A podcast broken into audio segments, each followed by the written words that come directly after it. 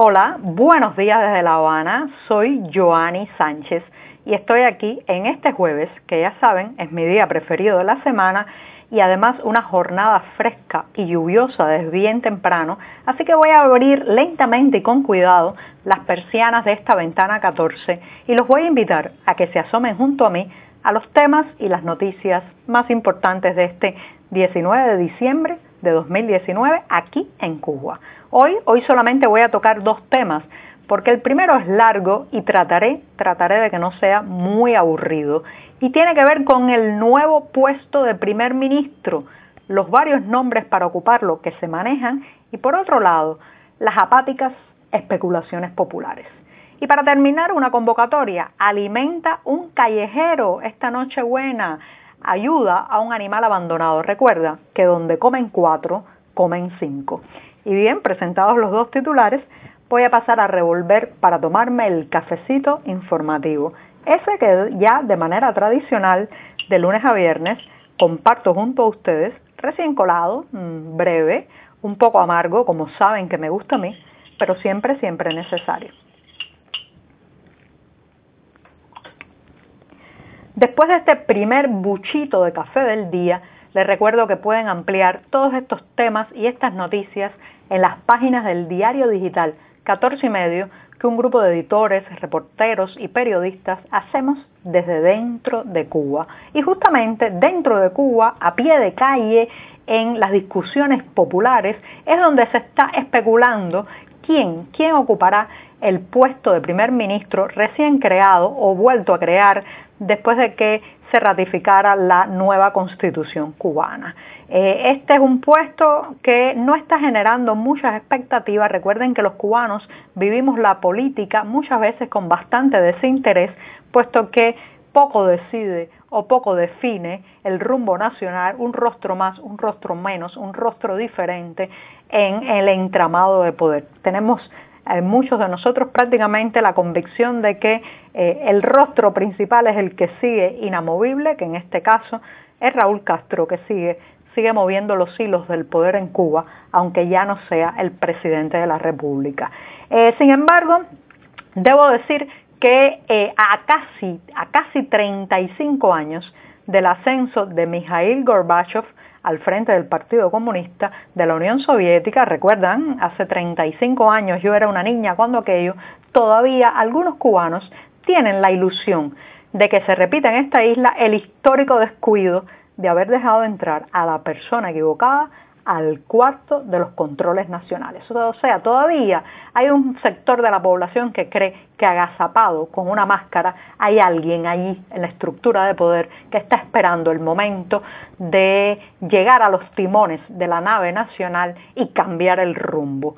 Eh, lo cierto es que en vísperas del anunciado nombramiento de un primer ministro que eh, se supone que se haga entre mañana 20 de diciembre y el próximo sábado en que la Asamblea Nacional o Parlamento cubano se reúna en La Habana, pues en vísperas de ese anunciado nombramiento, eh, los analistas barajan nombres, atribuyen tendencias, en las calles también se habla de los perfiles psicológicos de los posibles eh, candidatos, de su biografía y se especula mucho. Pero claro está, nada, nada de este torrente de opiniones, de estos debates, se muestra en los medios oficiales, porque los medios oficiales son muy pacatos a la hora, a la hora de manejar lo que podríamos llamar estas quinielas, estas quinielas populares sobre los posibles candidatos a primer ministro.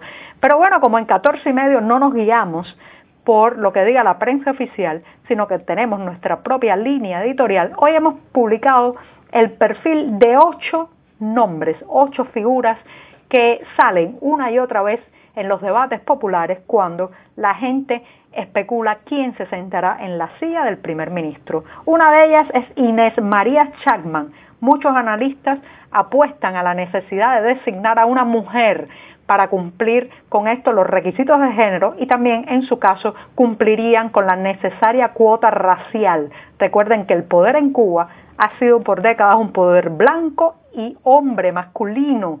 Eh, incluso la política ha estado muy marcada por eh, el paso machista de tener a la mujer solo como decoración, como elemento auxiliar, como apoyo, pero no como protagonista.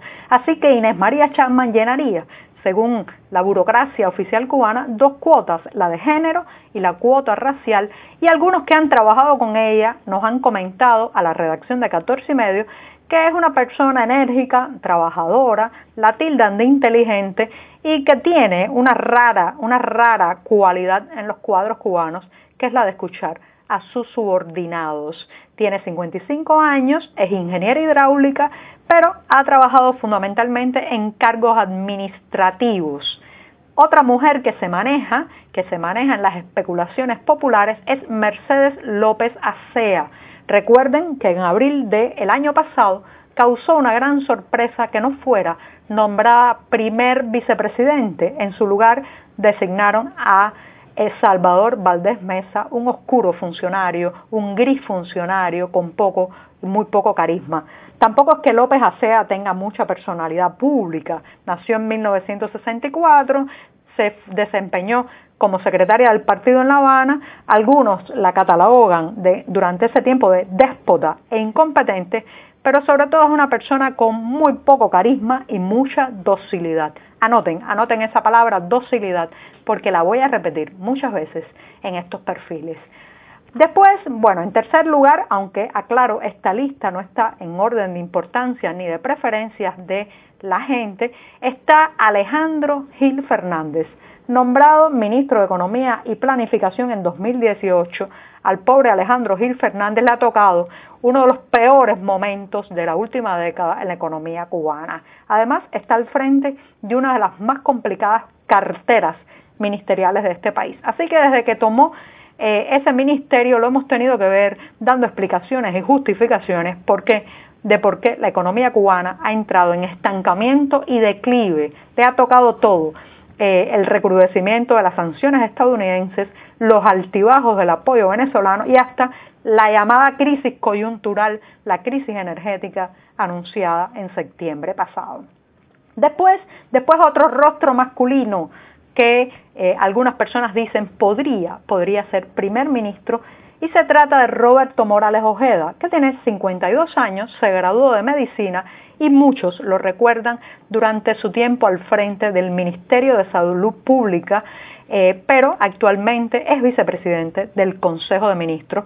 a mi juicio, su nombre ha vuelto a aparecer en los últimos meses por una gira, una gira que lideró por Asia, donde se incluyó Japón, Pakistán, Singapur, y que muchos analistas interpretaron como una, eh, una gira para buscar urgentemente apoyos económicos. O sea, mal y rápido, señoras y señores, una gira para pasar el sombrero. Después, pero antes de decir el próximo nombre, me voy a tomar otro buchito de café porque este tema pica y se extiende para que no se aburran, revuelvan su cafecito ustedes también y después de este sorbito, les puedo presentar al, próximo candidato, Marino Murillo Jorges, 58 años y bautizado por la prensa extranjera como el zar de las reformas económicas en Cuba. A mí me parece que es un epíteto que le queda un poco grande. Es una figura peculiar, de todas formas, es la persona que ha sido nombrada al frente de la Comisión de Implementación y Desarrollo de los lineamientos económicos que se aprobaron en el sexto Congreso del Partido Comunista. Ustedes saben que en Cuba vivimos eh, bajo eh, el, el mandato, el control de un solo partido y ese partido también define las líneas económicas a seguir. Así que Marino Murillo ha sido el hombre puesto allí por Raúl Castro para que controle que lo dicho en ese Congreso se lleve a la práctica.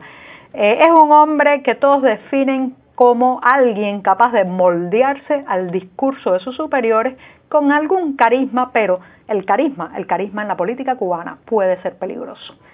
Después llega Luis Alberto Rodríguez López Callejas, ex yerno de Raúl Castro y el hombre que controla el emporio militar que se conoce como Grupo de Administración Empresarial, GAESA, y recientemente ha acompañado a Miguel Díaz Canel en varias giras. Es general de brigada y los que lo conocen de cerca consideran que es un animal de negocios, un hombre enfocado en generar dinero, un capitalista o un gerente bajo el ropaje de un general. Es uno de los nombres, reitero, que se está manejando para el primer ministro. Después llega Bruno Rodríguez Parrilla, con 61 años, el rostro de la Cancillería cubana. Nunca, este hombre nunca se sale del guion, del guion oficial, claro está. Lleva una década frente al Ministerio de Relaciones Exteriores, sustituyó a eh, el defenestrado Felipe Pérez Roque, ¿se acuerdan de Pérez Roque con las veras del cuello exaltadas, gritando consignas? Rodríguez Parrilla tiene un tono más moderado en, la presentación pública, pero quienes lo conocen de cerca lo consideran con poco brillo personal y sonrisa cínica. Lo cierto es que es un hombre que acata órdenes sin, eh, sin protestar. Y por último, el menos favorecido de los candidatos en las especulaciones populares es Jorge Luis Tapia Fonseca, 55 años, y bueno, ha sido un cuadro partidista prácticamente toda su vida. Comenzó en la Unión de Jóvenes Comunistas, los consomoles cubanos, y después fue designado eh, con responsabilidades dentro del Partido Comunista, especialmente al frente del partido en la provincia de Camagüey. Allí cosechó cierta reputación de eficiente por obras de mejoramiento en, esa, en la capital camagüeyana, pero también, también hubo muchas críticas sobre su mandato. Aquí Aquí están los ocho nombres, dos mujeres, seis hombres de que pueden ser presumibles candidatos al cargo de primer ministro. Le reitero, esto son especulaciones en las calles, en la prensa oficial no se dice nada, pero cualquier designación de esta lista lo que significa es una confirmación de que el relevo generacional está andando, pero que se va a elegir en la docilidad y entre personas que, reitero, acatan y aceptan lo que llegue desde arriba. Y bien, me voy al segundo tema que espero que sea un poco más movido porque todos estos detalles de la política, nombres, biografías, pueden ser que hayan hecho algunos de ustedes aburrirse. Lo cierto es que este, esta Nochebuena, este 24 de diciembre, usted tiene la oportunidad de ayudar, ayudar en esta isla a un animal abandonado. Búsquelo, ya lo sabe, en el vecindario, en la comunidad, en el barrio, en los bajos de su edificio, en una esquina, siempre, siempre encontrará un gato, un perro, algún animal abandonado que este 24 de diciembre en la noche necesita de usted. A veces, a veces la sobra de la comida de la noche buena, a pesar de la crisis, a pesar de lo difícil de encontrar alimentos, a veces esas sobras terminan en la basura, se echan a perder, pero este año usted tiene la oportunidad de darle esos alimentos a unos animales que muy probablemente dependerán de esa cucharada de comida, de ese plato de comida, para sobrevivir y ver el nuevo amanecer de un nuevo día. Con esto me despido. Hasta mañana. Muchas gracias.